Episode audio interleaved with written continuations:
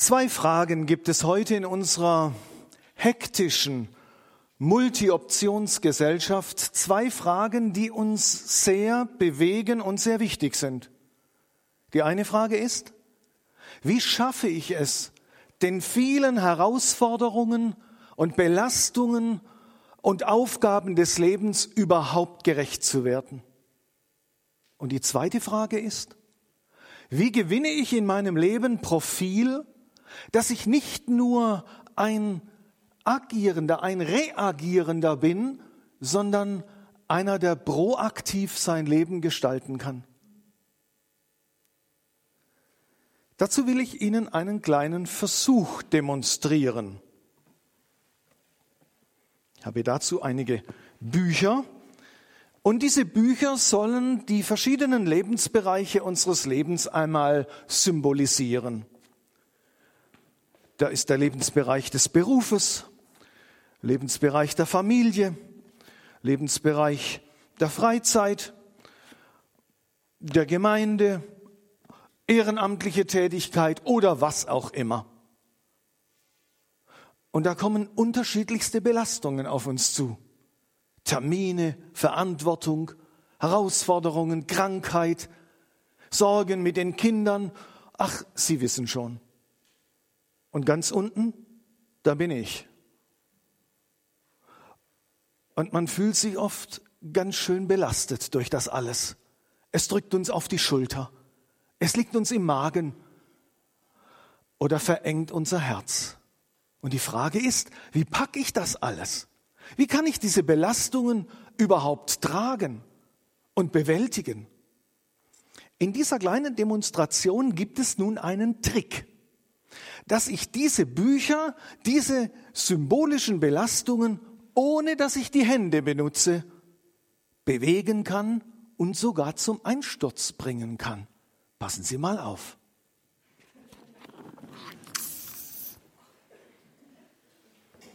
Das Geheimnis war, ich habe einfach Luft in diesen Luftballon geblasen. Und was lernen wir daraus? Wenn der Außendruck zunimmt, muss der Innendruck erhöht werden. Viele von uns haben das heute Morgen ja erlebt. Sie sind ins Auto gestiegen, hierher gefahren. Ja, auf was? Auf Luft.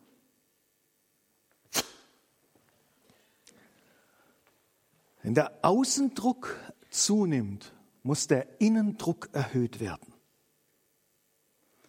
Natürlich zugegeben, so einfach sind die Belastungen unseres Lebens nicht wegzukippen. Das geht nicht so einfach. Und doch kann uns die Erkenntnis dieses kleinen Versuches auf eine ganz wichtige Spur heute bringen. Und das wird dargestellt in einer Geschichte des Alten Testamentes. Geschehen circa 1870 bis 1870 bis 848 vor Christus bei dem König Josaphat. Von dem König Josaphat wird berichtet, dass es keinen König vor ihm und nach ihm gab, der so Gott das Vertrauen schenkte wie er. Und dieser Mensch, der so auf Gott vertraute, kam in grandiose Probleme und große Schwierigkeiten. Ich lese dazu einige Verse aus 2. Chronik 20. Danach kamen die Moabiter und die Ammoniter und mit ihnen auch die Meoniter, um gegen Josaphat zu kämpfen.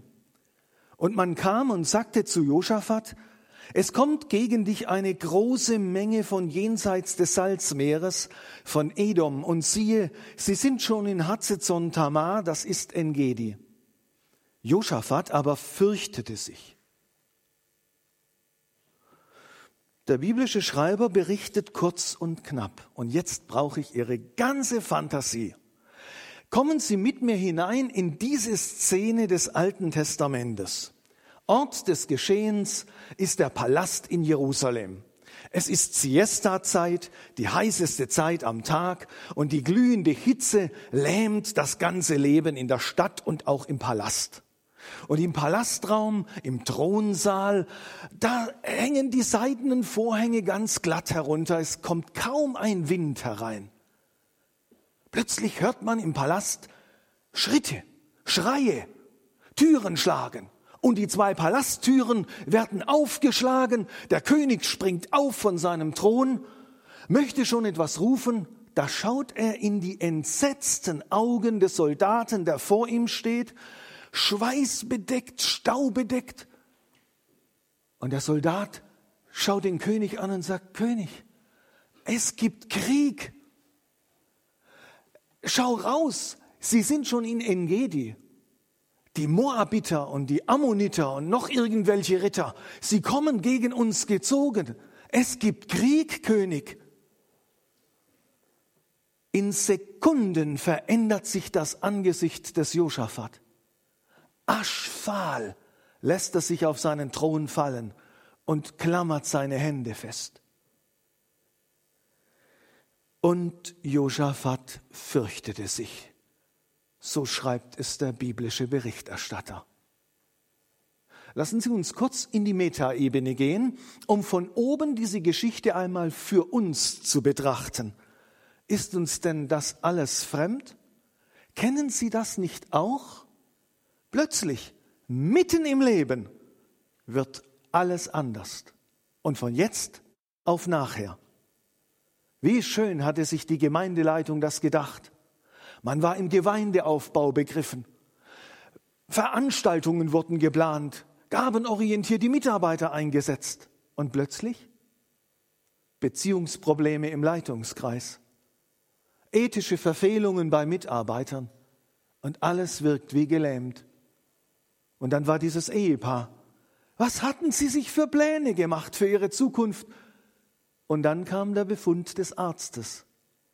Und von jetzt auf nachher wurde alles anders. Ganz zu schweigen von den Nöten und Schwierigkeiten, Erwartungen, Enttäuschungen, die täglich auf uns einstürmen, manchmal von drei Seiten wie bei Josaphat auch. Und die Angst kriecht wie ein kalter Nebel hoch. Was jetzt? Und wie kann die Kraft des Glaubens diese Situation meistern und bewältigen? Da sehe ich aus den Seitentüren des Thronsaales die Berater des Königs kommen. Die waren natürlich auch in ihrer Siesta-Pause. Aber durch den Lärm wachten die auf und kamen sofort in den Palastraum. Schon an der Körpersprache entdeckt man bei diesen Personen, was für eine Botschaft sie haben. Stramm und gerade tritt der Offizier Activus vor den König und sagt, König, jetzt ist Zeit zum Handeln, Mobilmachung aller Kräfte. Wir müssen sofort aufrüsten. Dem Schwert kann man nur mit dem Schwert begegnen. Aus dem Vorhang hinter dem Thron kommt der Resignare. Eingefallene Schultern, winkt schon von weitem ab und sagt, König, gib auf. Es ist Endzeit. Zieh dich zurück, es hat doch alles keinen Wert. Das, das bringt nichts. Flieh und entzieh dich dem Problem. Von links kommt mit einem scharfen Blick der Zyniker. Und spitz fragt der Zyniker, warum ausgerechnet dir? Warum lässt Gott dir das geschehen? Du vertraust doch auf Gott. Warum straft er dich ausgerechnet? Und von hinten sehe ich den Kritiker kommen mit zusammengepressten Mundwinkeln und hochgezogenen Augenbrauen, steht er da und sagt über die Schulter, es musste ja so kommen. Bei so einer Leitung geht das gar nicht. König, du meisterst die Krise ja überhaupt nicht. König, es musste so kommen. Die Bibel erzählt von diesen vier Personen natürlich nichts. Aber ich kenne diese Stimmen sehr wohl in mir, wie sie in solchen Situationen auftauchen. Und diese Stimmen können einem in der Nacht den Schlaf rauben. Und immer von verschiedenen Seiten kommen solche Ratschläge. Und Josaphat? Aschfahl sitzt er auf dem Thron. Dann erhebt er sich. Und stockend sagt er, Lasst mich einen Augenblick allein. Ich muss den Herrn suchen. Dann geht er, ohne auf die Reaktion zu warten, um seinen Thron herum in diese kleine Kammer hinein, in der er sich immer zurückzog, wenn er mit Gott redete. Vers 3 heißt es, Josaphat aber fürchtete sich und richtete sein Angesicht darauf, den Herrn zu suchen. Könnte das das Geheimnis sein? Ein Geheimnis sein? Könnte das Hören auf Gott Lösungen bringen?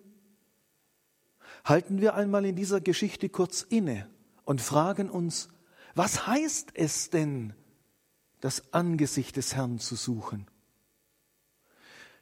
Vier Punkte. Das Angesicht des Herrn zu suchen bedeutet, könnte meinen, sich abwenden von der Not und sich ihm zuwenden. Blickkontakt mit ihm bekommen. Aber sich Gott zuwenden heißt gleichzeitig sich abwenden, abwenden von dem, was mich blockiert oder fasziniert und hinwenden zu dem, der mich ansieht, um seine Weisung zu erfahren. Zweitens, den Herrn suchen meint seine Nähe suchen. Gottes Willen erfahre ich meist nicht im hektischen Alltagsgetriebe, aber für einen Moment stille stehen und einfach empfangender werden, könnte neue Horizonte öffnen. Wenn ein Mensch in diese Stille hineingeht, geschieht das Größte, was nur je geschehen kann. Es wächst ein realistischer Blick für die Not, ein Zugang zu Menschen, eine Liebe zu Gott und die Kraft zum Handeln. Drittens, den Herrn suchen meint, ihm mein Leben und meine Not einfach hinhalten. Manches Mal ist die Not so groß, die Bedrängnis von drei Seiten so groß, dass es uns die Kehle zuschnürt und wir gar nicht mehr beten können. Dann genügt es in der Gegenwart Gottes, ihm einfach die Not hinzuhalten. Und viertens, den Herrn suchen heißt sein Wort und seine Weisung hören und sehen wollen. Der Prophet Habakkuk hat dazu ein treffendes Wort gesagt. Ich stehe auf meiner Warte und spähe aus, um zu sehen, was er mir zu sagen hat, auf das, was ich ihm vorgehalten habe. Beten verändert nicht zuerst die Situation. Beten verändert zuerst mich selbst. Es tut gut, über all den Nöten und Belastungen und Problemen, die auf uns drücken, auf einmal Gottes Möglichkeiten zu sehen und seine Güte wieder ins Herz zu bekommen. Wie lange wohl Josaphat in diesem Raum war, ich weiß es nicht. Waren es drei Minuten oder dreizehn oder dreißig Minuten? Keine Ahnung. Aber egal wie lang die Zeit ist, es könnte die entscheidende Zeit sein für klare Entscheidungen, die dann folgen. Und so geschieht es. Plötzlich bewegt sich der Vorhang, Josaphat tritt heraus in den Thronsaal und die Diskussionen der Berater bestummen, denn die haben mächtig diskutiert und jeder hat seine Meinung verteidigt und sie schauen den König an, erwartungsvoll. Und der König bleibt erst stehen, so stelle ich mir das vor. Und dann lächelt er und schaut seine Berater der Reihe nach an und denkt so für sich, boah, prächtige Leute habe ich. Was hat Gott mir prächtige Leute geschenkt? So jeder in seinen Gaben.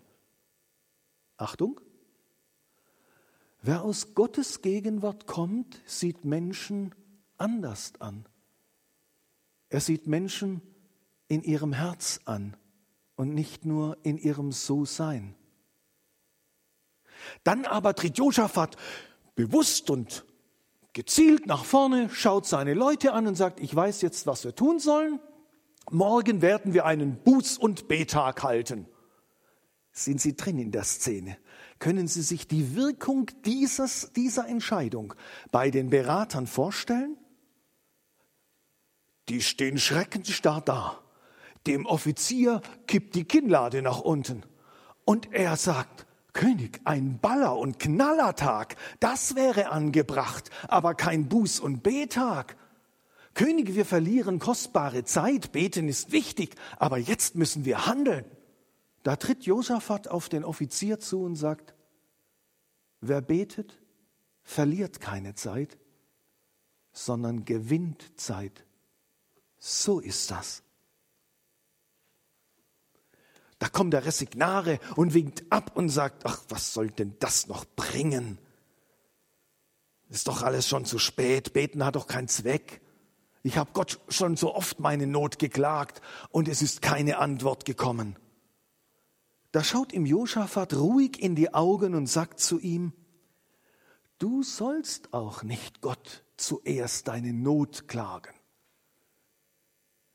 sondern freu dich zuerst über seine Gegenwart und seine Herrlichkeit. Höre mal, was er zu sagen hat. So ist das. Da kommt der Zyniker, also der mit den zusammengepressten Mundwinkeln und hochgezogenen Augenbrauen und er kann sich nicht mehr zurückhalten und sagt spitz, und was soll bitte schön dabei herauskommen? Josaphat schaut ihn mit ruhigen Augen an und sagt, wer immer nur nach dem Ziel fragt, ohne bereit ist, den ersten Schritt zu gehen, wird nie ankommen. So ist das. Und der Kritiker schaut über die Schulter und sagt klug, das Kind betet, der Mann denkt. Das hat später dann auch einer mal aufgegriffen. Deine Frömmigkeit führt uns ins Verderben, man kann alles auch überspannen. Josaphat schaut ihm ruhig in die Augen und sagt zu ihm, überlege, was ist besser? einem gefallenen Kind Vorwürfe zu machen und ihm zu sagen, wie es hätte verhindert werden können, oder sich zu bücken und es aufzurichten. Wenn du betest, richtet dich dein Gott auf. So ist das. Nun aber los, Schluss mit der Diskussion, die Vorbereitungen sind zu treffen. Morgen werden wir fasten und beten und den Herrn suchen. Und dann werden wir auch wissen, was wir zu tun haben. Zugegeben, auch dieser Wortwechsel steht nicht in der Heiligen Schrift. Aber ich kenne diese Stimmen alle auch in mir. Es könnte durchaus so passiert sein, weil diese Antworten auch heute zu spüren sind. Was am nächsten Tag geschah, hörten wir dann bereits in der Schriftlesung.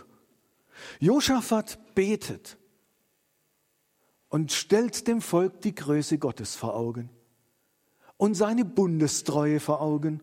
Und dann betet er ganz realistisch. Und wenn Sie mögen, können Sie diesen Satz in Ihr eigenes Gebet mit aufnehmen. Herr, wir wissen nicht, was wir tun sollen vor dieser großen Menge. Und uns fehlt die Kraft.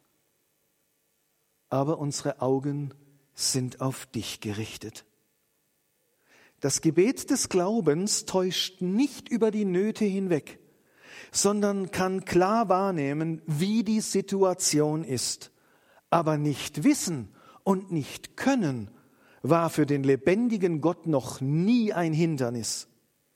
Deutlich wird auch, wer das Angesicht Gottes sucht, der wird in seinem Handeln entschlossen, in seinem Glauben mutig und entwickelt die innere Kraft, auch Widerstände zu meistern. Spüren Sie? Wenn der Außendruck zunimmt, muss der Innendruck erhöht werden. Und über dem Beten bekommen Sie Antwort von Jahasil. Kennen Sie den? Ich kenne ihn auch nicht. Es ist einer, der nur hier vorkommt. Aber Gott ist nicht angewiesen auf große Namen. Aber dieser Mensch hat das klärende Wort in dieser Situation, das Wort des lebendigen Gottes. Und wenn Sie es nachlesen in 2. Chronik 20, was sagt denn Jahasil? Ach, wissen Sie, er sagt nichts Neues. Das wussten die ja alle schon, aber er sagt Altes neu. Und er sagt Altes so, dass es ihnen wieder neu ins Herz geht. Gott gibt die Zusage, fürchtet euch nicht.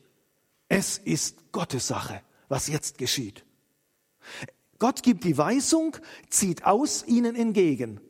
er beteiligt sie an, seinem Handeln und er gibt die Verheißung, ich bin mit euch. Und wenn Gott mit uns ist, wer kann dann gegen uns sein? Die Gewissheit, dass Gott auch im dunklen Tal und in der Not und Anfechtung und in den Belastungen, ja sogar im Sterben bei uns ist, kann neue Kräfte mobilisieren. Der Schluss dieser Geschichte ist ganz schnell erzählt. Am nächsten Morgen geht's ganz früh los. Jetzt ist der Offizier in seinem Element. Denn jetzt ist er dran. Und er ordnet seine Soldaten. Das sieht er Josaphat auf sich zukommen. Und Josaphat schaut ihn an und sagt, moin, moin. Aber ich muss dir noch was sagen. Ähm, nicht du sollst vorangehen, sondern auch in unserem Tun soll deutlich werden, was uns das Wichtigste ist, nämlich die Herrlichkeit Gottes, das Lob Gottes, seine Ehre. Deshalb soll der Chor bitte vorangehen. Wendet er sich an den Chorleiter und ich höre, wie ein Chorleiter damals wie heute wahrscheinlich in einer solchen spontanen Anfrage antwortet und reagiert. Der stereotype Satz des Chorleiters könnte sein, ach, wir haben doch gar nicht geübt. Und Josaphat sagt, ey, das ist völlig egal. Singt irgendwas zum Lob Gottes, von mir aus auch ein Tischgebet. Danke dem Herrn, denn seine Güte ist ewiglich. Lesen Sie nach, das war's. 2. Chronik 20. Und dann zogen die Leviten voraus und sangen, Gott, Gottes Güte hat kein Ende. Und Vers 22 lesen wir, und als sie anfingen mit Danken und Loben, und der Offizier hat sich ja auch mitgebrummelt, schenkte der Herr ihnen Sieg. Gott hat dafür gesorgt, dass die Feinde besiegt wurden. Wichtig? Der Herr schenkt den Sieg, aber er beteiligt uns an seinem Handeln. So gehört es zusammen. Hören und handeln. Übrigens, dieser Herr ist heute noch genauso jung wie damals. Formen des Glaubens, unsere Welt, unsere Gesellschaft haben sich in der Zwischenzeit kräftig verändert. Aber bedrängende Situationen gibt es damals wie heute. Glaube fördert nicht das Weglaufsyndrom, das den alltäglichen Schwierigkeiten aus dem Weg gehen will. Die Begegnung mit Gott und das Hören auf ihn gibt einen soliden Innendruck, der dem Außendruck eher standhalten kann. Er stärkt die Widerstandskraft und lässt uns in unserem Alltäglichen plötzlich etwas Heiliges entdecken. Im Vertrauen auf unseren lebendigen Gott können wir auch heute Altes neu wagen und Neues in der Kühnheit und Gewissheit des Glaubens anpacken. Ja, es stimmt. Wer Gott hat, dem wird nichts fehlen. So wird es unsere Flötengruppe jetzt aufnehmen in einem wunderschönen Tessé-Lied und Gott bewahre sein Wort in unseren Herzen. Amen.